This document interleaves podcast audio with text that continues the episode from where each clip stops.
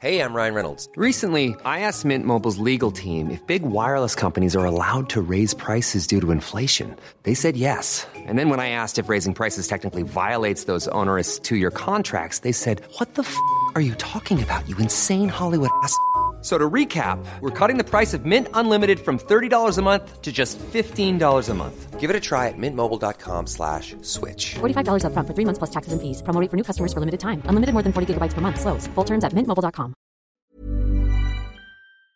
I hear a lot of talk.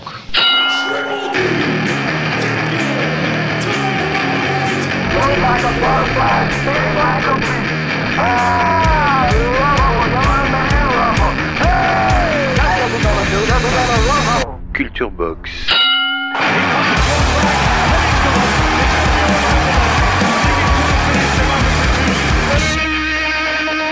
Salut à tous, on se retrouve pour un nouvel épisode de Culture Box, le podcast du Noblard, de ses histoires et de ses héros. Cette émission est réalisée par le Poste Général en partenariat avec l'excellent site culturebox.com. Dans mon coin, je ne suis pas seul, alors comme d'habitude, direction Barcelone pour rejoindre le journaliste, écrivain, expert, passionné de la boxe et surtout ami de toujours, Nicolas, bonjour. Salut Félix. Question rituelle mais sincère, comment vas-tu? Écoute, ça va, je me suis remis d'une petite euh, bronchite euh, qui euh, évidemment s'est transformée en suspicion de coronavirus. Donc je me suis tapé 14 jours enfermé à la maison pour peanuts. Mais bon, maintenant ça va. Et tu t'es fait trifouiller un peu le nez, j'imagine. J'ai laissé madame se sacrifier à ma place. ok. Alors si tu es prêt, on enfile les gants et c'est parti. Allez. Culture Box, direct dans tes oreilles. Aujourd'hui, on va parler d'un drôle de Piaf. Un héros gaulois pas si français que ça, un cogneur redoutable qui redoute ses propres coups, un boxeur dont le talent indéniable a indéniablement éclos trop tard, un viril à la voix fluette, une puissance de vie invincible, vaincu trop tôt. On parle de Marcel avec vous sur Culture Box. Marcel Cerdan, évidemment.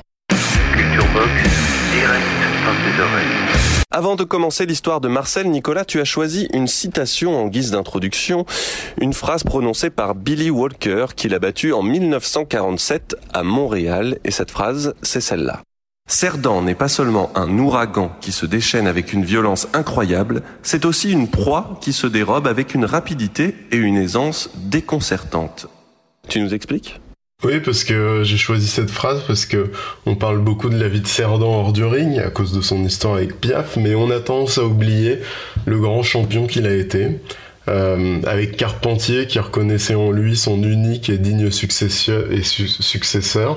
Je crois que c'est l'un des deux grands champions français du siècle, euh, du siècle dernier, euh, avec une boxe et des conflits intérieurs peut-être un peu plus subtils que le souvenir qu'on veut bien en garder. Très bien. Eh bien, on va tout de suite mettre les pieds dans le plat avec une question sur euh, sa nationalité ou son sa nature française, on va dire. Parce que pour la France, Marcel Cerdan, c'est son boxeur. hein. Déjà, il s'appelle Marcel, Euh, donc euh, évidemment, c'est associé à la culture franchouillarde.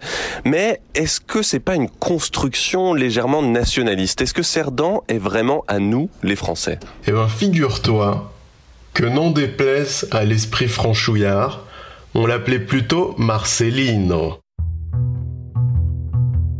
Cerdan, en fait, c'est l'histoire d'un champion cosmopolite qui est né à Sidi Bel Abbès en Algérie, puis euh, qui a déménagé euh, à Casa avec ses parents quand il était tout petit, ses parents étant eux-mêmes d'origine espagnole, donc on a affaire à un champion cosmopolite qui appartient à personne et à tout le monde en même temps, c'est ça qui est beau avec Cerdan.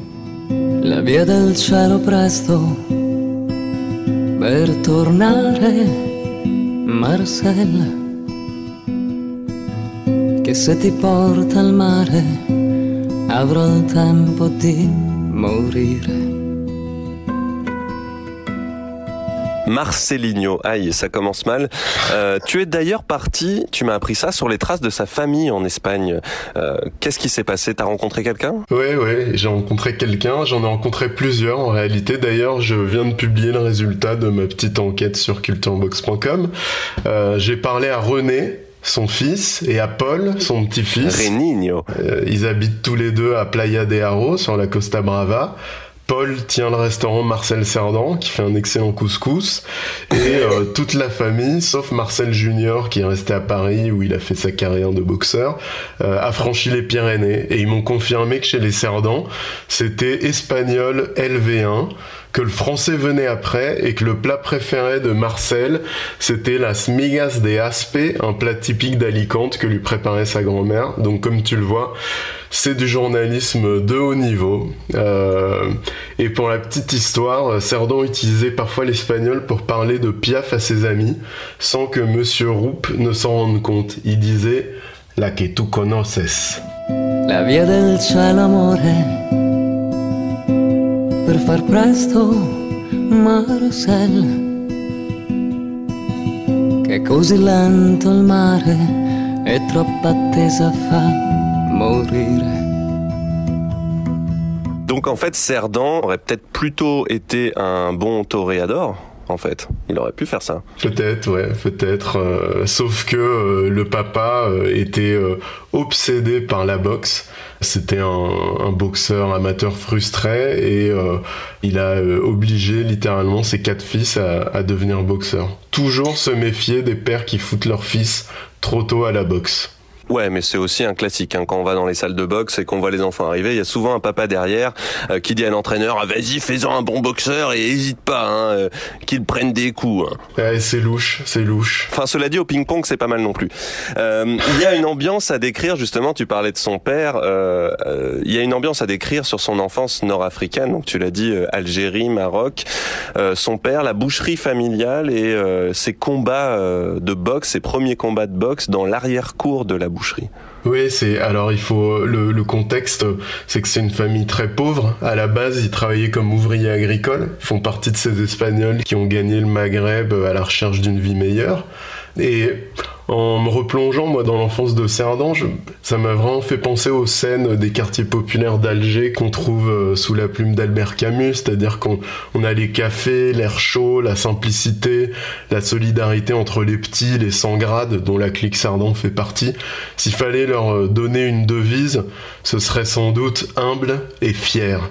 Et donc à Casa, le paternel euh, a ouvert une boucherie. Il est obsédé par les boucheries et la boxe. Il y a une certaine logique. hein. Donc il ouvrira euh, tout un tas de boucheries pendant sa vie, euh, souvent financées par le fils Cerdan et puis qui finiront, elles finiront toutes par faire faillite. Puis il ouvrira aussi un café. Et donc, comme je te l'ai dit, il, oblige ses quatre enfants à se mettre très très tôt à la boxe, alors que Marcel, par exemple, lui, euh, il préfère jouer au foot. Euh, sauf que le paternel lui court après pour l'obliger à mettre les gants. En gros, l'enfance de Cerdan, c'est les coups ou les coups de bâton. Et puis, comme il faut bien qu'il fasse combattre ses fils, euh, le papa, Antonio Cerdan, il organise des combats d'enfants dans l'arrière-cour de la boucherie. Plus tard, quand il aura son café, il fera construire un ring euh, en plein milieu de la salle euh, du café pour distraire les clients, pour euh, attirer les parieurs, et puis pour faire boxer ses fils très régulièrement. Et tout au long de sa carrière, Cerdan, plusieurs fois, il évoque ses souvenirs, ses mauvais souvenirs. Euh, et euh, dans sa bouche, il parle de coups et de larmes au milieu de les- des cris de la foule des parieurs. Donc c'est vraiment une ambiance assez euh, flippante. Et je crois qu'on peut dire que pour Cerdan, la découverte de la boxe, elle se fait vraiment dans la douleur. Et d'ailleurs, d'un point de vue du caractère, donc tu dis il préfère le foot et lui il est pas, il a pas cette violence en lui, il, il aime pas ça. Oui, il raconte plusieurs fois la peur panique qui le saisit lors de son premier combat d'enfant où il a euh, 7-8 ans. On sait aussi qu'il a supplié sa mère quand il avait 17 ans pour éviter de passer professionnel, mais elle a rien pu faire pour lui euh, à cause de l'entêtement du père.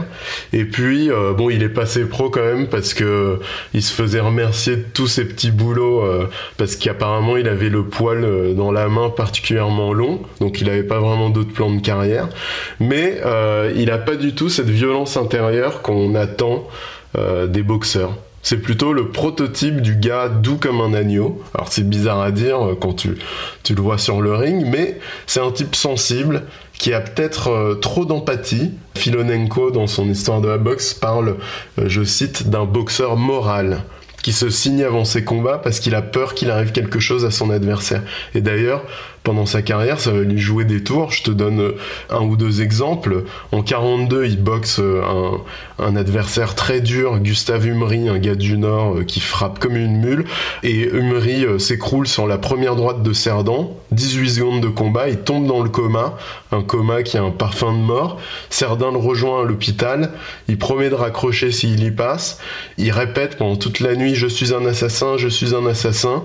Et après 36 heures dans le coma, Tataf se réveille. Se réveille, ouf, il est sauvé. 20 jours plus tard, Marcel remet ça, il boxe le vétéran Fernand Viez, il l'envoie au tapis et euh, Viez se relève, il a pas mal d'expérience, il accroche Cerdan, il lui chuchote à l'oreille ne me fait pas mal. J'ai 36 ans et trois mômes.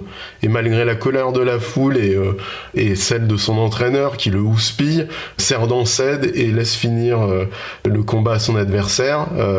En 1941, dernière anecdote, il oblige son adversaire espagnol Fortes à lever le bras pour abandonner et mettre fin à un combat qui tourne au carnage et que l'arbitre et le coin de l'espagnol ne voulaient pas abandonner. Quoi. Donc il y a un niveau d'empathie inédit chez Cerdan dans la boxe professionnelle. Parce que d'habitude, tu boxes pour ta survie. Tu penses pas à ton adversaire, puis au gong final, tu redeviens là un bon camarade, pas en plein combat comme c'est parfois le cas de Marcel Cerdan. Mais tu disais que c'était bizarre de dire qu'il était doux comme un agneau, euh, mais en fait, il y a une logique qui va tourner, pour le coup, euh, la boxe de Cerdan dans un sens encore plus agressif. Euh, parce qu'en fait, détestant la violence, il va vouloir euh, raccourcir les combats, abréger les souffrances de son adversaire. Et on peut penser ça parce que, comme tu le sais, euh, moins tu passes de temps sur le ring, plus tu limites les chances qu'il y ait un drame, même pour l'adversaire. Un bon KO au dodo, ça fait moins mal que 15 rounds de lessiveuse, surtout contre Cerdan. Euh, et comme il prend aucun plaisir à être sur le ring, il est courte. D'ailleurs, son pourcentage de KO augmente au fil de sa carrière, ce qui est aussi lié sans doute à la fragilité de sa main droite, qui l'invite euh, à en faire un usage clinique euh, pour expédier ses combats. Dès qu'il voit une ouverture, et qui peut euh, terminer le combat, quitte à se casser la main sur en passant, bah il, fonce, il fonce. Et ça, on en avait déjà parlé dans l'épisode sur Tyson que je vous invite à écouter si vous l'avez pas fait. C'est vrai que Tyson, pareil, on a souvent remarqué qu'il il était très agressif, qu'il mettait très vite KO ses adversaires, et c'est, il l'explique lui-même, le résultat d'une peur en fait, hein, d'être là et de, rester sur le ring, partir le plus vite possible.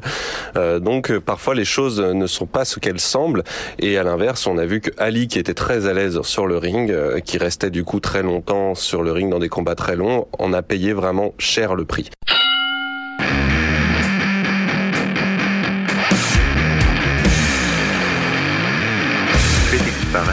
Nicolas Culture Box. La boxe de Cerdan, on l'a vu très agressive, très brutale, mais liée à cette peur de la violence. Mais plus largement et plus précisément, euh, comment tu décrirais sa boxe? Est-ce que déjà on peut dire physiquement c'est une force de la nature, c'est un beau poids euh, moyen? D'abord welter plus moyen. Ah oui, oui, c'est un beau bébé, hein. bien carré, bien velu, euh, un beau poids welter au début de sa carrière qui est devenu un, un moyen pendant la Seconde Guerre mondiale, donc une prise de poids qui est normale et qui est liée à l'âge. Euh, je dirais, moi, par rapport à son physique, avant de rentrer dans le détail de sa bosse, que c'est un athlète euh, naturel qui était très bon au foot. D'ailleurs, euh, c'est un type qui est vraiment loin d'être un fou de l'entraînement. Hein. Son entraîneur, Lucien Roux, passe son temps à lui courir après ou à lui faire des reproches parce qu'il esquive les séances. si ça tenait qu'à Cerdan, il serait au ciné, au café avec les copains ou sur le terrain de foot. Mais quand tu vois le niveau qu'il a atteint en esquivant une séance sur trois, tu te dis, il y a quand même de sacrées prédispositions naturelles. Marcel était né boxeur. Marcel était né boxeur par sa mère. Parce que je considère une chose, on ne fabrique pas un boxeur, c'est la mère. C'est d'abord la mère qui le fait. Et dans tous les sports, c'est pareil. Elle vous fait un être exceptionnel. Elle vous fait un gars, n'est-ce avec, euh, avec un battement de coude de, de 55 à 60 à la minute. Là est champion. Il ne faut pas prendre un type qui vous fait du 80, vous ne ferez jamais rien avec, n'est-ce pas? Donc c'est donc à la mer qu'on doit d'abord d'avoir un champion. Après, on le fasse ça. Et d'un point de vue donc euh, technique, euh, comme tous les sportifs, donc il a, comme tous les sportifs qui ont un talent naturel, surtout il a, euh, il a ce côté un peu brut et il a eu besoin de peaufiner sa boxe, hein, de la rendre plus, plus technique, plus intelligente. Et ça, ça s'est pas fait tout de suite. Non, euh, au début, on a affaire à un moulin à vent, un tourbillon, avec des coups qui pleuvent euh, de tous côtés, donc une, boxe euh, brouillonne, mais ça passe quand même parce qu'il y a toujours un coup pour atteindre la cible, et quand ça touche, ben, ça tombe. Euh, mais dès 1937, euh, Papa Cerdan a la lucidité de confier l'entraînement de Marcel à un certain Lucien Roupe, qui, il faut le dire, a été dans le coin de pas mal d'adversaires battus par Cerdan et qui sait donc quand même euh, quelles sont les failles de Cerdan et euh, ce qui reste à améliorer. Donc petit à petit, il va nettoyer sa boxe brouillonne pour en faire une mécanique de précision qui allie puissance et vitesse. Et il va aussi développer un jeu défensif qui reste euh, très sous-coté. Euh, parce que Cerdan, on a l'image de Cerdan comme d'un boxeur euh, très agressif. Alors c'est certes un boxeur qui avance, mais il ne prend pas tellement de coups. Il a le menton bien rentré, il sait faire le petit pas de retrait ou de côté pour se mettre à l'abri et trouver un angle. Il sait surtout esquiver contre Tony Zale, qui est plus grand que lui, qui a beaucoup plus d'allonge. Il ne prend quasiment aucun jab. Toute la nuit, il esquive et il remise. Et puis après, encore à corps, c'est, euh, il faut dire que c'est une sangsue, il est carré, il est costaud, il impose sa puissance physique. Et puis bien sûr, on va le cacher, son point fort, ça reste sa frappe. Chacun de ses coups est porté avec tout le poids du corps. Et ce qui est étonnant par rapport à certains boxeurs qui frappent très fort, qui frappent lourd, c'est que lui est capable de déclencher très rapidement, très subitement ses coups. Et ça paye. Euh, D'ailleurs, il... on reconnaît euh, les boxeurs dangereux au fait que euh, ils mettent à la retraite certains de leurs adversaires et euh, Cerdan a mis à la retraite quelques très bons boxeurs, Gustave Humry dont on a parlé, euh, mais aussi euh, un client comme Tony Zale qui ne reboxera plus jamais après avoir partagé le ring avec Cerdan. Ce punch, c'est ce truc qu'on appelle avoir de la, la pierre dans les mains. C'est quelque chose qu'il a travaillé ou c'est euh, purement naturel? Eh ben, je sais pas, mon vieux. Euh, J'ai pas trouvé de recette miracle ou de secret de fabrication en, en fouillant. Je me dis que parfois tu nais avec et puis c'est tout. Mais enfin, toi qui as partagé le ring avec moi, euh, t'es au courant, non? Bien sûr, je sais aussi qu'il y a tout un travail de coordination qui peut l'améliorer, mais effectivement, euh, l'idée d'avoir de la pierre dans les mains, c'est quelque chose un peu inné, et c'est un truc un peu injuste d'ailleurs euh, quand on fait de la boxe, c'est qu'il y en a. euh, ils ont pas l'air comme ça, mais quand ils touchent, effectivement, ils te donnent envie de partir en courant. Ce qui est paradoxal aussi, c'est que ce punch-là le rend fragile au niveau des points, parce que plus on tape fort, plus les articulations et plus euh, les, os euh, sont aussi touchés par cette puissance, parce qu'il y a un impact. Et oui, en plus, euh, figure-toi qu'il a tourné un film inspiré de son histoire qui résume assez bien la situation et qui s'appelle L'homme aux mains d'argile. Euh, et en réalité, ses mains et ses poignets ne résistent pas à sa puissance. C'est assez étonnant parce que, en fait, Marcel Cerdan, c'est l'histoire d'un boxeur qui s'autodétruit. Plus il frappe fort, plus il se fait mal ce qui l'oblige aussi à expédier certains combats. Il se fait infiltrer dans le vestiaire, il a 2-3 rounds euh, devant lui avant que la douleur ne se réveille et il faut pas qu'il se loupe.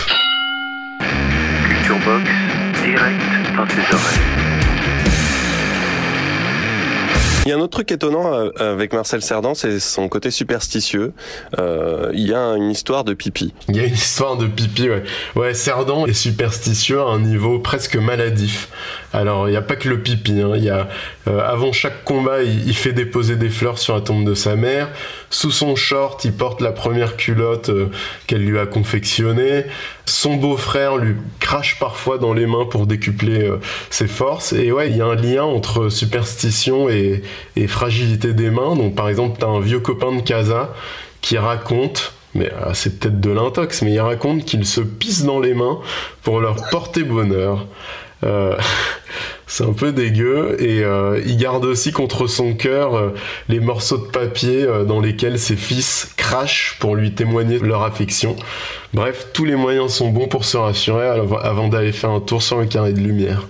Aujourd'hui, il serait mal avec les gestes barrières, quoi. Ah, c'est sûr, ouais, c'est sûr. Mais juste rassure-moi, la culotte qu'il a de sa mère, c'est pas la première culotte qu'il a eue quand il était petit, parce que sinon ça doit le serrer euh, sérieux, non?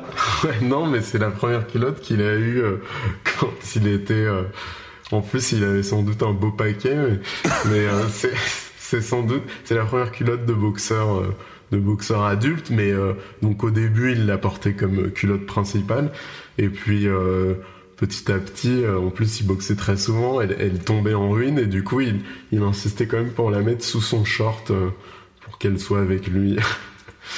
Ses Toi qui enquêtes sur Cerdan, il y a quelque chose à faire hein, pour la retrouver, je pense. hein. Ouais, Bob, elle est peut-être au resto Marcel Cernan de Playa de Haro, parce qu'ils ont fait un petit musée. euh. Je t'invite à aller voir. Ouais, ouais, bonne idée. Bah, je t'invite à m'accompagner. Très bien. On va organiser ça. La quête de la culotte de Cerdan. À quelques heures de son combat, il nous a paru intéressant de rencontrer Marcel Cerdan et M. Philippi afin de leur demander dans quelle forme il se trouve. Monsieur Philippi, ce match, cette rencontre sera très importante pour la carrière de euh, Marcel Cerdan. Ouais, Peut-être pas pour sa carrière, mais enfin, Oui. ce sera le combat le plus dur qu'il lui a livré jusqu'ici. Et comment est-ce que vous êtes arrivé justement à ce combat? Bah, ce combat, c'est c'est surtout un concours de circonstances qui nous ont amenés là, peut-être peut-être un peu prématurément aujourd'hui.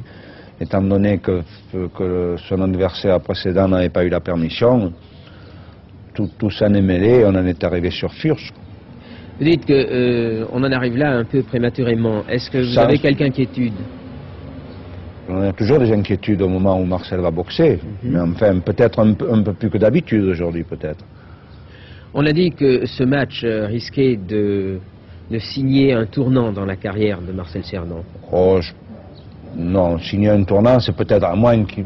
Je sais pas, il peut toujours arriver un accident quelconque dans un combat de boxe, mais enfin, je- c'est pas à proprement parler, peut pas, peut pas, pas prouver un, un, tournant dans la carrière à proprement parler de Marcel, mais enfin, c'est quand même la première fois qu'il va boxer euh, un, champion de la classe de, de quoi. Et alors, ça voudra dire beaucoup de choses pour tout le monde. Marcel Cerdan, Furch, est-ce que vous l'avez déjà vu boxer? Non, non, je n'ai pas vu boxer, mais j'ai beaucoup entendu parler de lui, en bien. Et est-ce que vous, vous êtes inquiet? Mais vous savez, à chaque, à chaque combat, je suis inquiet, exactement pareil que les autres combats. Pas plus que les autres fois. Peut-être un peu plus, mais... Mais toujours aussi confiant quand même. Est-ce que vous avez l'impression euh, qu'en cas de victoire, ce que nous vous souhaitons tous, euh, il y aura un tournant dans votre carrière? Bien, Vous êtes comme- d'accord avec les journalistes Je suis d'accord avec M. Philippi, comme il vous l'a expliqué. Je pense, vous savez quand même que la carrière de Marcel, c'est pas une carrière ordinaire. Il a poursuivi, il poursuit toujours son but, quoi que les journalistes puissent en dire et quoi que les gens puissent en penser. Et je, tout pour le moment, à part, je vous dis, ce petit incident qui a fait qu'on est venu sur Furche peut-être un, peu- un peu plus vite que ce qu'on aurait dû venir, pour le moment, tout laisse présu- présumer que sa carrière se, se poursuive dans le but qu'on s'est donné, quoi, si vous voulez. Monsieur Philippi, Marcel Cerdan, ce soir, nous serons avec vous. Merci. Parlons un peu de sa carrière, euh, parce qu'évidemment, il a une carrière euh, qui l'emmène au plus haut sommet de la boxe. Mais en fait, Cerdan, il a plutôt manqué de chance, euh, parce qu'avec son talent, il aurait dû devenir champion beaucoup plus tôt. Alors pourquoi Pourquoi ça ne s'est pas fait? Pourquoi a-t-il dû attendre aussi longtemps? Il faut savoir, euh, Félix, qu'une carrière de boxeur, ça dure pas très longtemps. Et surtout, euh, que chaque boxeur peut compter sur deux ou trois années de grâce où tout lui réussit, une période pendant laquelle les coups ne marquent pas, les réflexes ne sont jamais pris au dépourvu, les poings sont trempés dans le chloroforme. Euh, c'est ce qu'on appelle les années de prime aux États-Unis. Et ces années de prime, où il est à son apogée, c'est la Seconde Guerre mondiale. Euh, Cerdan euh, euh, est dans la marine, euh, il boxe dans des exhibitions, dans des tournois interalliés, ou tout simplement il joue au domino dans les cafés de Casablanca. Donc on est vraiment face à un cas caractérisé de mauvais timing. Euh, il est devenu champion d'Europe en 1939. Si on suit une suite logique, euh, il aurait dû être champion du monde en 1941, 1942, et il devra attendre euh, jusqu'en 48, c'est énorme. Encore à cause des nazis, quoi. Encore à cause des nazis et, et de Max Schmeling. Écoutez notre podcast sur Max Schmeling. Culture Box, direct dans tes oreilles. Y a donc ce combat contre Tony Zale, le rugueux Tony Zale, pour la couronne mondiale qui a lieu en quelle année du coup? 1948 de mémoire. Donc il est champion d'Europe en 39 et champion du monde euh, presque dix ans plus tard. Enfin champion du monde, on l'a pas encore annoncé, mais il va battre Tony Zale. Comment ça se passe justement ce combat? Est-ce qu'il y a match? Est-ce que c'est une formalité? Ah non, c'est un très beau match. Hein.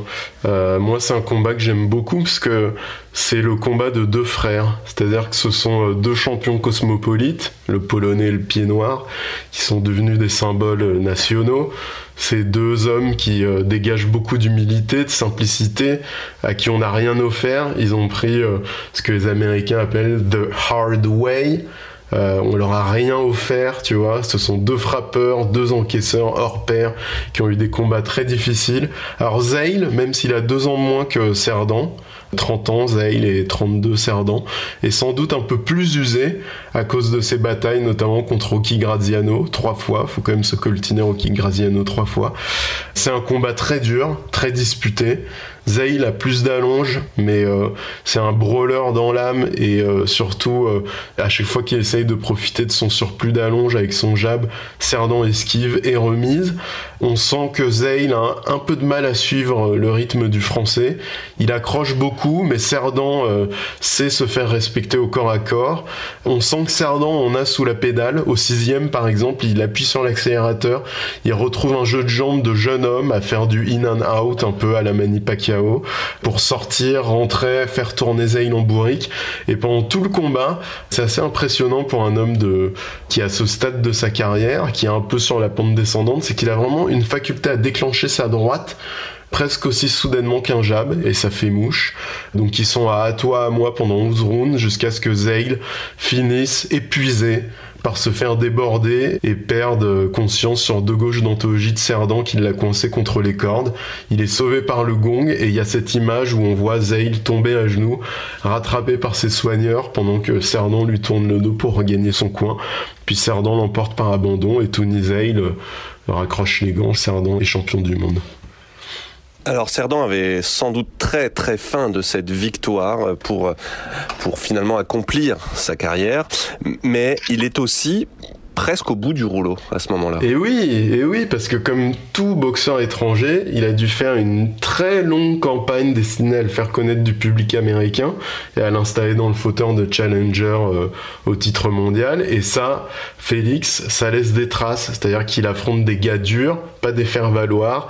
Chaque adversaire sait que s'il bat Marcel, il sauve le chemin d'une chance mondiale.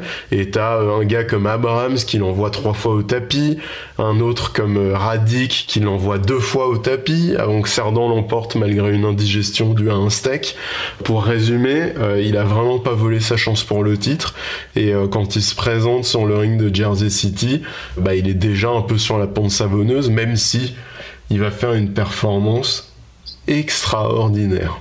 Donc toujours aussi se méfier de l'apparence de euh, c'est la gloire de Cerdan mais dans sa tête, il est déjà au-delà de ça et il en a sans doute déjà vraiment marre de la boxe, déjà qu'il voulait pas en faire. Donc sans doute qu'il se dit bon maintenant on va peut-être me foutre la paix. Mais quand il rentre en France, bah, malgré lui, c'est devenu un mythe.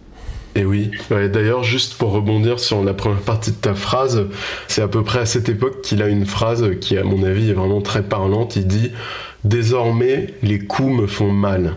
C'est-à-dire que il a clairement plus envie de passer son temps sur le ring. Mais bon, le jeu en vaut la chandelle parce que quand il rentre en France, il est accueilli en héros. C'est d'ailleurs le premier héros de l'après-guerre. À Paris, il descend les Champs-Élysées, il est acclamé par la foule, on le couvre de fleurs et de baisers. Finalement, grâce à lui, la France relève la tête. Avec ses points, il permet aux Français de se débarrasser d'une partie de leur complexe vis-à-vis d'une nation, les États-Unis, à qui ils doivent quand même la libération. En fait, euh, il faut voir Cerdan dans le prolongement de la résistance et du général de Gaulle. Cerdan, c'est la France qui gagne. Et ça, ça fait du bien. Le ciel bleu nous peut s'effondrer et la terre peut bien.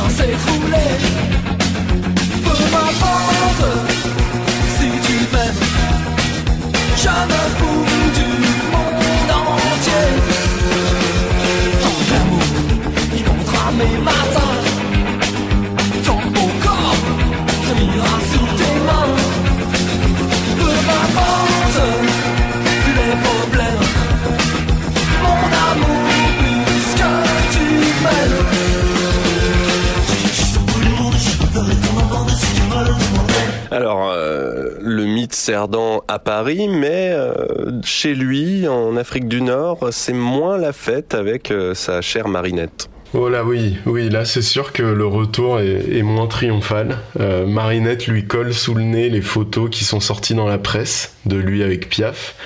Et euh, là, euh, Cerdan lui dit qu'entre Français, c'est normal de se fréquenter, qu'il faut pas penser à mal.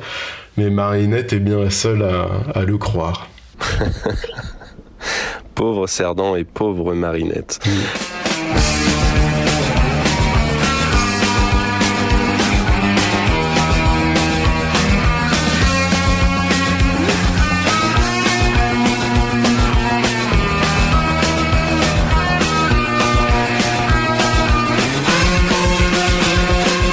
sais que tu détestes cette histoire entre Cerdan et Piaf, puisque malheureusement, ou pas d'ailleurs, mais c'est ce qui a fait que Cerdan est aujourd'hui autant dans les esprits, parce qu'on pense à l'histoire d'amour, à l'hymne à l'amour, écrit par Piaf pour Cerdan, dont on fait tout un plat encore aujourd'hui. Quand on parle de Cerdan, on parle essentiellement de Cerdan et Piaf.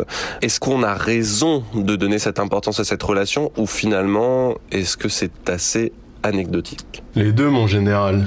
Parce que d'un côté, c'est vrai que l'histoire est belle. Ce sont deux des plus grandes stars de l'époque qui ont connu la pauvreté, une trajectoire en forme de météorite, puis ils ont tous les deux gardé une certaine authenticité, une certaine fidélité à leurs origines. Cela dit, euh, c'est la tragédie qui transforme cette histoire d'amour en mythe euh, populaire avec euh, l'hymne à l'amour qu'elle chante en hommage à Marcel, etc., etc. Mais voilà, si on met de côté l'émotion, on peut aussi dire que si cet avion ne s'était pas écrasé, il est fort probable que cette histoire se serait terminée en eau de boudin. D'une part, parce qu'il aurait été très étonnant qu'un type comme Cerdan, avec Cerdan c'est un gars à l'ancienne, un pied noir à l'ancienne, un peu tradi limite, ça aurait été vraiment très étonnant qu'il se soit décidé à quitter la mère de ses enfants et à détruire un univers, une harmonie qu'il avait construit avec ses copains, sa famille, sa brasserie qu'il allait tenir pépère à Casablanca après avoir accroché les dents. Je pense pas qu'il aurait renoncé à ça. Et puis d'un autre côté, Edith Piaf, euh, c'est euh, la femme des grandes passions à chaque fois euh, dans ces histoires d'amour, c'est un peu le même schéma, c'est-à-dire qu'elle donne tout, mais elle exige autant en retour.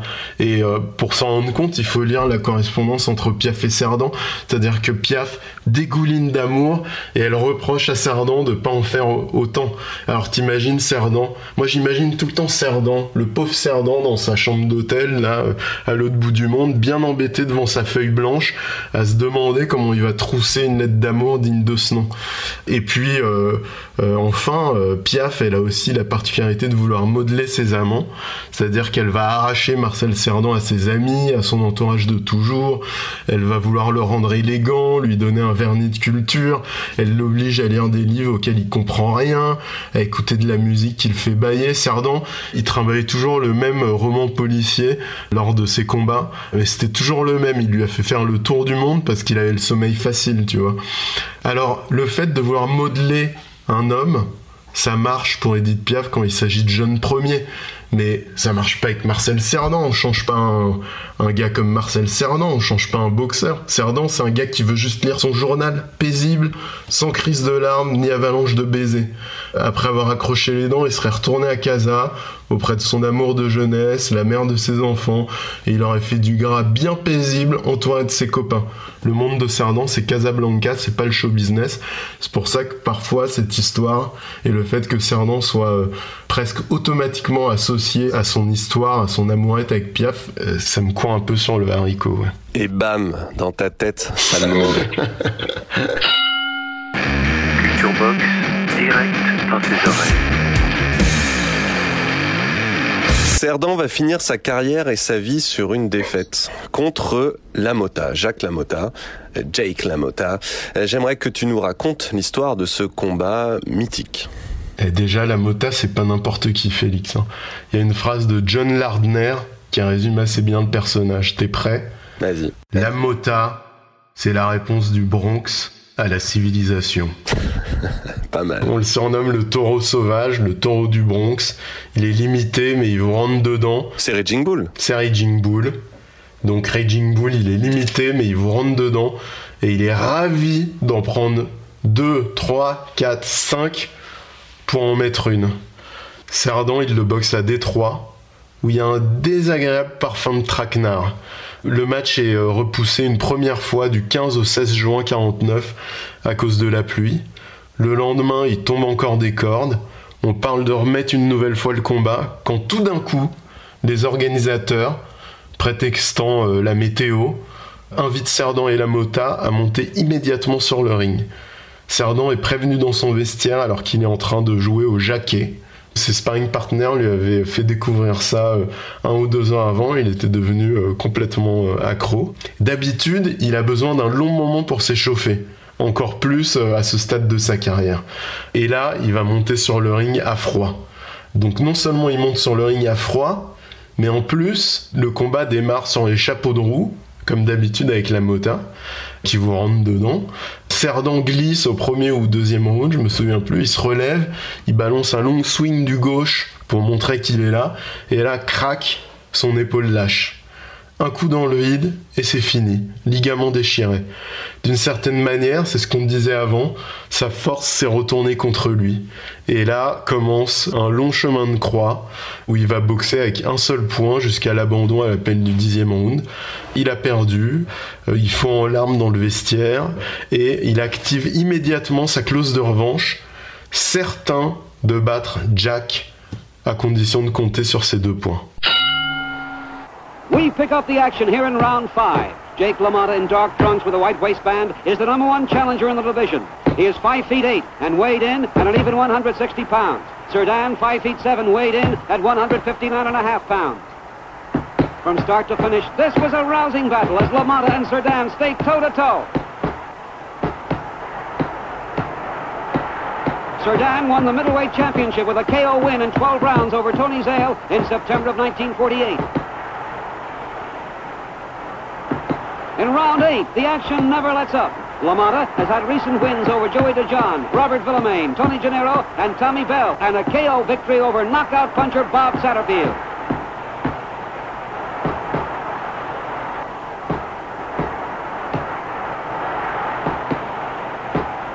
Serdan was a courageous boxer. In this fight, a fall in the first round injured Serdan's left shoulder. You will notice he can't use the arm at all. Serdan throwing only one punch, the right. LaMotta knows it, and although he respects Serdan, he wants that title.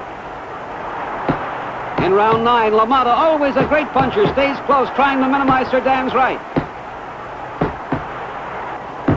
LaMotta in dark trunks with the white waistband senses victory, but the gallant Frenchman won't give up, trying to get one punch home that will end it all. But LaMotta, who can give it as well as take it, steps up the pace. Serdan still unable to use that left hand, still using one arm, his right. The end comes dramatically in the 10th round when Serdan cannot answer the bell. His left arm, injured in the fall of the first round, proves Serdan's undoing, and Jake LaMotta is the new middleweight champion. En fait, il était supérieur à la Mota et tous les observateurs euh, ont dit, enfin, la plupart des observateurs ont dit qu'il n'aurait jamais dû perdre ce combat, mais qu'effectivement, il a combattu avec un seul bras.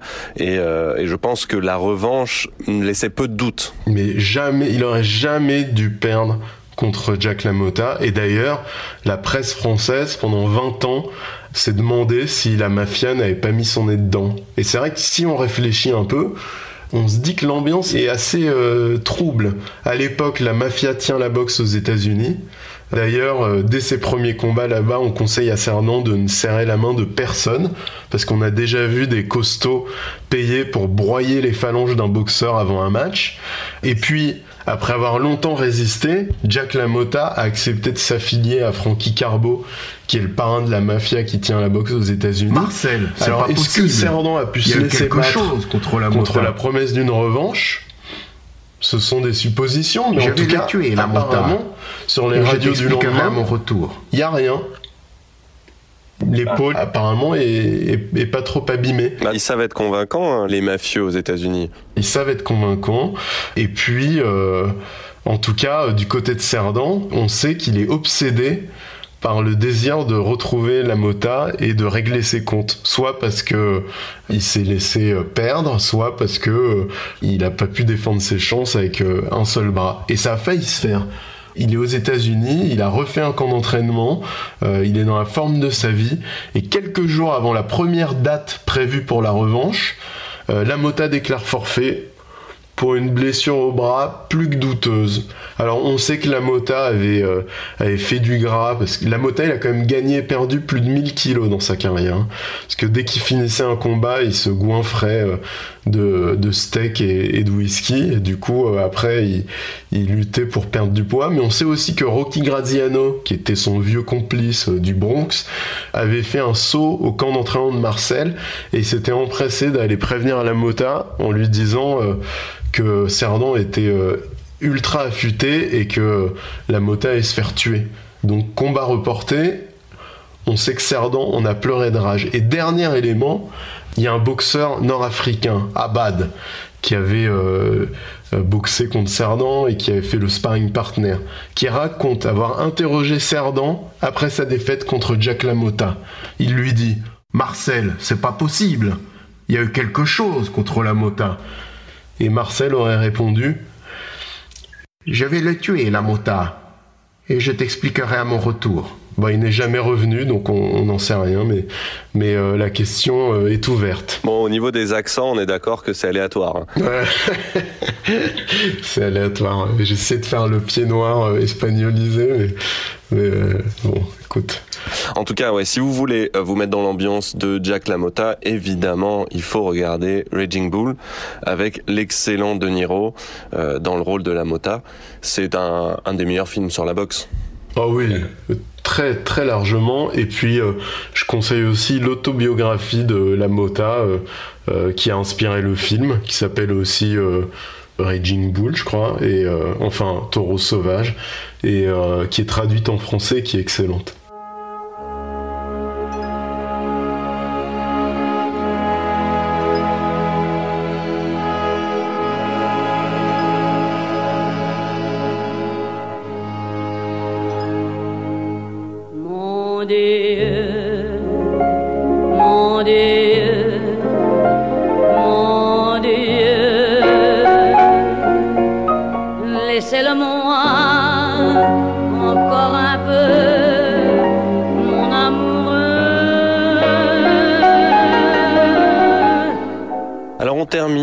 Avec la mort tragique du champion Cerdan. Question directe, comme euh, la droite de Cerdan. Euh, question que tu m'as déjà suggérée. Est-ce que c'est la faute de Piaf? Ah, c'est dur. hein. On finit de la piétiner, la pauvre Edith, mais disons qu'elle elle a été l'instrument du destin. Euh, Cerdan est sur le point d'embarquer sur le transatlantique pour traverser l'océan. Edith est à New York. Elle s'ennuie de lui, elle lui téléphone, elle sait se montrer très convaincante, elle le persuade de prendre l'avion pour être plus vite auprès d'elle.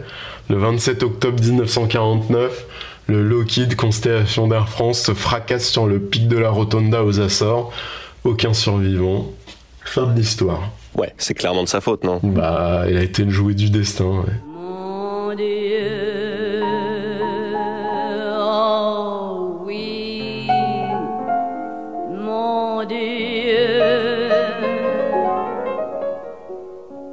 un.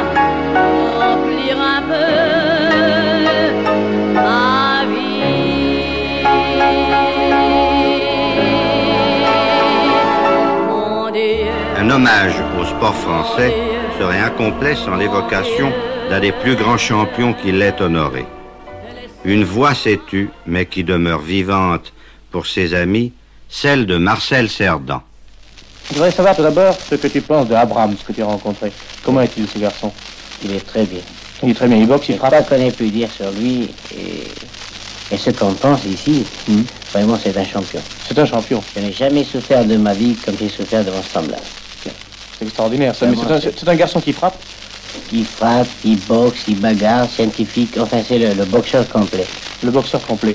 Mais dis-moi, je pense qu'on pourrait faire une petite mise au point ici ce soir, puisque nous avons l'occasion de t'avoir, et puisque personne ne peut être mieux placé que toi, puisque tu étais en face d'Abrahams. Ce dernier round dont on a tant parlé, dont on avait dit dans la presse qu'il avait été un round égal, je pense que c'est absolument faux. C'est bien faux. Oui. C'est c'est le round qui m'a donné la victoire. C'est le round C'est les deux derniers rounds, c'est le 9e et 10e qui me donnent la victoire. Qui te donne la victoire.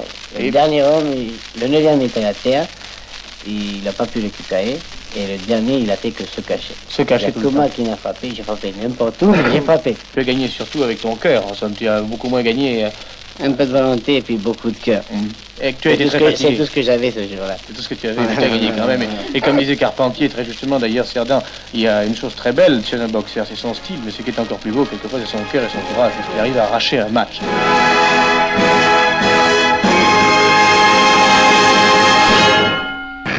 Culture Box, direct dans tes oreilles. Sa carrière, sa vie s'arrête soudainement. Euh, Les funérailles euh, sont nationales. hein. Il y a énormément de gens euh, qui pleurent la mort de Marcel Cerdan. Et ça le fait entrer aussi dans la légende des grands hommes français, plus largement que la boxe. Mais il est à la fois ultra connu, installé à jamais dans la mémoire de la France. Et bizarrement, on a l'impression qu'il n'a pas l'éclat en tant que souvenir qu'il mérite. Qu'est-ce qui lui manque à cette postérité? Qu'est-ce qui manque à la postérité de Cerdan? La vérité, Félix, c'est qu'on n'a pas fait notre boulot. Nous qui racontons la boxe. Et nos prédécesseurs, évidemment. Parce que le boxeur, il fait la moitié du travail sur le ring. Et Dieu sait que Cerdan euh, euh, a fait le job. Et ensuite, c'est à nous d'inscrire ses exploits dans le marbre, euh, les raconter, écrire sa légende. Et en France, euh, force est de constater qu'on ne sait pas vraiment célébrer nos grands boxeurs. C'est peut-être dû au fait qu'il y a une séparation, historiquement, culturellement, entre la pensée, le monde de la pensée, l'université et le sport. Encore plus euh, un sport aussi euh, brutal comme l'est la boxe. Le sport n'est pas forcément considéré comme un matériau digne de la pensée, de la création littéraire. C'est vrai que si tu compares avec euh, les USA et la Mota, c'est terrible. Parce que Cerdan, il a deux Lamota dans chaque bras. Mais la Mota, il a eu Raging Bull, il a eu son autobiographie extraordinaire. Et Cerdan, qu'est-ce qu'il a eu Cerdan? Il a eu quelques livres de journalistes qui racontent leurs souvenirs, qui sont des livres intéressants, mais ça reste limité, c'est pas de la vraie création littéraire. Et puis il y a eu le navet de Lelouch. euh, Ça, c'est aussi euh, la faute du destin, encore une fois, parce que le navet euh, de Lelouch, c'est aussi euh, la mort de Devers, qui devait incarner Cerdan et qui ne peut pas le faire. Et oui, qui s'est suicidé au début du tournage et qui a été remplacé par Marcel Junior, le fils, qui est le portrait craché de son père, mais euh, qui est pas, euh, disons, un grand acteur. Honnêtement, le résultat est un peu après, il y a un autre point qui est lié au souvenir qu'on a de Marcel Cerdan ou à la façon dont on a euh, traité Marcel Cerdan euh, pendant sa carrière et juste après, qui est que pas mal de gens se disent qu'il n'y a pas matière à. Parce que Cerdan a longtemps été présenté comme un gentil benet. C'était pas un intellectuel, certes, mais il y a un conflit chez Cerdan quand même. C'est le conflit du boxeur moral, c'est-à-dire que Cerdan, c'est un champion qui ne veut pas boxer. Il est mort de trouille, presque plus pour ses adversaires que pour lui-même. C'est super cinématographique, ça, c'est super littéraire. Le mec passe ses nuits au chevet de ses adversaires quand il les envoie à l'hôpital. Il veut absolument éviter que ses enfants boxent. Il dit qu'ils seront docteurs ou avocats parce que c'est tout de même mieux d'aider les hommes plutôt que de les détruire. Les détruire. Ça, c'est sa vision de la boxe, Félix. Les détruire. C'est pas complètement débile comme vision. Hein. Il se passe quand même des trucs dans sa petite tête, quoi. T'imagines le conflit? C'est vrai qu'on aimerait qu'un jour se réalise un bon film sur Cerdan et qu'il devienne euh, un personnage à part entière et pas seulement euh, l'amant de Piaf. Il y a cette présence physique chez Cerdan, cette intelligence du corps qui passerait mais merveilleusement bien à l'écran et on n'aurait même pas besoin, à condition euh, qu'ils soient incarnés par un grand acteur, mais finalement t'as pas besoin de raconter grand chose. Tu vois, tout peut passer par les expressions, par le, le comportement sur le ring, le comportement dans le vestiaire, le comportement à casa, les cafés, les, la famille. Tu peux faire un truc extraordinaire. Allez, appel au réalisateur et euh, bah, du coup, euh, comme aujourd'hui il n'y a plus que ça, appel à Netflix. Faites un biopic de Cerdan. Culture Box, direct dans tes oreilles. Bon, comme d'habitude, quelques questions plus générales sur la boxe en rapport avec notre sujet du jour, Nicolas. Quels sont les meilleurs boxeurs? Ceux qui aiment ou ceux qui détestent comme Cerdan la violence? Bah, Il y a des exceptions. Cerdan en étude, mais je crois que les meilleurs boxeurs, ce sont ceux qui sont sur le ring comme chez eux, comme à la maison. C'est-à-dire les boxeurs naturels, ceux qui savent déjà boxer avant d'apprendre. Ceux pour qui la boxe est un moyen d'expression naturelle. Ils sont tellement à l'aise qu'on n'a plus l'impression d'assister à un spectacle violent, mais à une représentation, un happening, une œuvre d'art unique et non reproductible. C'est-à-dire, c'est les boxeurs qui vous font exploser le haut du crâne, comme peut le faire la grande poésie. C'est euh, Johnny Tapia, c'est Mohamed Ali, c'est Tyson, bon, plus contemporain, euh, Tyson Fury ou Vassili Lomachenko. C'est-à-dire qu'on sait pas s'ils aiment ou ils détestent la violence, mais ce qui est sûr, c'est qu'ils la magnifient, ils la transforment en quelque chose d'autre. Ouais il la, transforme en quelque chose d'autre. Je suis pas sûr que Cerdan euh, fasse ça parce que Cerdan, tu sens qu'il y, a une charge, une tension qui est assez forte, mais, mais euh, si on met de côté quelques exceptions, moi je pense vraiment les, les grands boxeurs sont ceux qui euh, en fait euh, font de la violence quelque chose de naturel et d'ailleurs font du spectacle de la violence quelque chose dont on n'a pas l'impression que c'est si violent, parce qu'ils la magnifient. Ceux qui finalement font disparaître cette question pour ou contre la violence. En fait. Exactement, ouais. Mais c'est un peu, c'est un, un, tour de passe-passe, hein. Ce sont des illusionnistes parce que la violence est toujours là. Et que la boxe est un spectacle. Violent. Est-ce que tous les boxeurs ont des histoires d'amour qui finissent mal? Alors il y a certes euh, quelques histoires extrêmement glauques comme euh, Carlos Monzon qui jette sa femme par la fenêtre ou euh, le comportement de suspect de Tyson. Euh, écoutez notre podcast Mike Tyson. Mais je crois pas qu'on puisse faire de généralité. Un peu à l'image du footeur, en fait, le boxeur, il a plutôt tendance à rentrer dans le moule, à fonder un foyer très classique qui va lui donner l'équilibre dont il a besoin. C'est un peu ce qu'avait Cerdan pendant la majeure partie de sa carrière avec Marinette qui l'attendait bien sagement à Casablanca. Mais si tu prends un gars comme Tyson Fury par exemple, qui a eu des problèmes psychologiques, avec une grave dépression, des addictions, s'il a pas sa femme et ses enfants, le mec il explose en vol. Hein. Après, euh, faut aussi euh, imaginer ce que c'est qu'être une femme de boxeur, notamment euh, après euh, la fin de sa carrière, un boxeur à la retraite à la maison, euh, qui a plus sa dose d'adrénaline et, et, de lumière euh, quasiment quotidienne, il faut supporter ça, hein, c'est pas évident. Et donc tu nous parles beaucoup de Tyson Fury, est-ce que t'es pas en train de faire un petit teaser sur le prochain épisode de Culture Box? Écoute, c'était pas prévu, mais Maintenant que tu le dis, je saisis la perche et, et c'est une super idée parce qu'il y a plein de trucs à raconter sur ce mec. Elle est vendue. Si Cerdan n'est pas le boxeur gaulois français qu'on qu croit, et comme tu nous l'as expliqué, un boxeur plutôt cosmopolite puisqu'on l'appelle Marcelinho, qui représente selon toi le mieux la boxe française? Est-ce que c'est plutôt Carpentier? Ah, Cette question, Félix, elle fleure bon les années 30. Hein. Bien sûr. Disons que Carpentier, c'est clairement le boxeur de la France d'avant. C'est le petit gars du Nord, bien de chez nous, qui a conquis Paris, l'Europe et le monde, qui a une certaine prestance, qui a fait la Première Guerre mondiale comme aviateur, qui a jamais un mot plus haut que l'autre. Il a le côté un peu beau gosse à la française. Mais Cerdan est aussi français que lui. La France, c'est une formidable machine pour s'approprier et franciser les grands hommes. Cerdan, Jacques Brel, Eduardo Camavinga. Attends, Camavinga, tu peux pas me faire ça quand même. Quoi, il est incroyable Camavinga. Tu as raison, la France c'est une formidable machine à franciser tout ce qu'elle touche. Sur tout euh, ce qui gagne. Tout ce qui gagne, effectivement. Eh bien, écoute, avant de se quitter, est-ce que tu as des choses à nous faire découvrir autour de la boxe? Un livre, un film, une BD, un podcast, une série, un article, une blague? Il faut voir le documentaire I Am Ali sur Netflix. Ah oui Tu l'as vu? Non, mais je sais qu'il t'a fait pleurer. Ah, j'ai chouiné toute une après-midi là devant Ali. Mais ce qu'il y a de bien avec Ali, c'est que on sait déjà tout. Donc on est chez nous en pantoufles, tu vois, il n'y a pas de surprise et c'est toujours aussi euh, poignant. Moi j'ai vu des tas de documentaires, j'ai lu plein de livres sur lui et à chaque fois, mais à chaque fois, je replonge avec le même plaisir. La vérité, c'est que pendant quelques années, euh, j'ai essayé de contenir euh, mon amour pour Ali en me rappelant son trash talking contre Joe Frazier ou certaines prises de position un peu extrémistes. Mais euh, ça y est, c'est fini, les, les digues ont sauté, c'est plus fort que moi. Et j'ai décidé de m'abandonner à ma fascination presque érotique pour Mohamed Ali. Et dans ce docu en particulier, il y a des enregistrements, des conversations d'Ali avec ses enfants ou avec des amis, et c'est vraiment très touchant.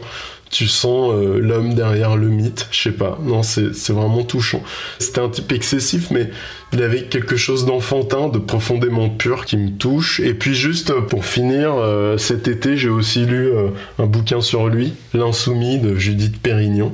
Encore une fois, rien de nouveau, mais mais euh, quel bonheur de passer quelques heures avec Mohamed Ali, the greatest of all times. Je l'ai ce livre, L'Insoumis, on me l'a offert. C'est Aurélie, que je salue, à qui je fais un gros bisou, qui me l'a offert. Euh, je l'ai pas lu encore, donc euh, tu me le conseilles. Ah ouais, je te conseille, ouais, c'est très cool. Allez, la cloche a sonné, l'émission est terminée. Nicolas, merci beaucoup. On retrouve toute ta culture box sur ton site culturebox.com. Un puits de textes, de vidéos, de conseils, d'interviews, de portraits.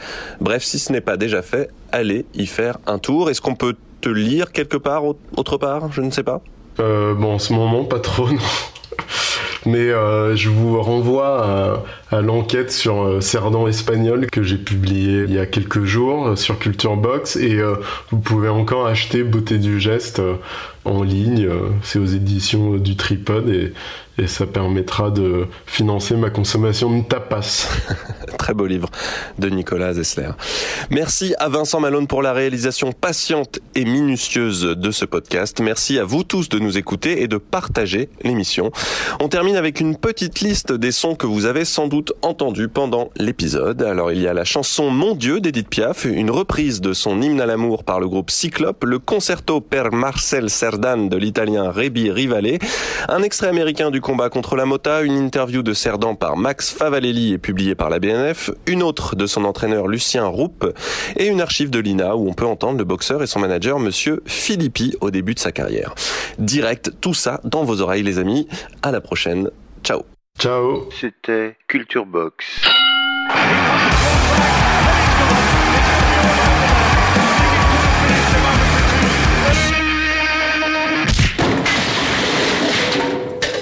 Un podcast du Poste Général.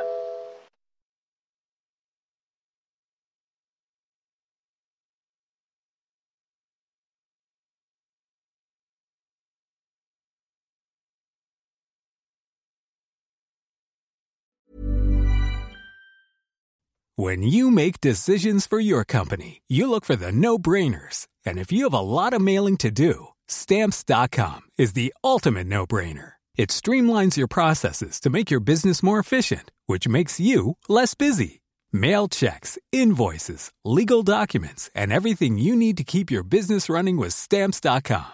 Seamlessly connect with every major marketplace and shopping cart. Schedule package pickups and see your cheapest and fastest shipping options from different carriers with rates up to 89% off USPS and UPS rates. And with the stamps.com mobile app, you can take care of mailing and shipping wherever you are. Make the same no-brainer decision as over 1 million other businesses with stamps.com. Sign up with code program for a 4-week trial plus free postage and a free digital scale. No long-term commitments or contracts. That's stamps.com. Code program.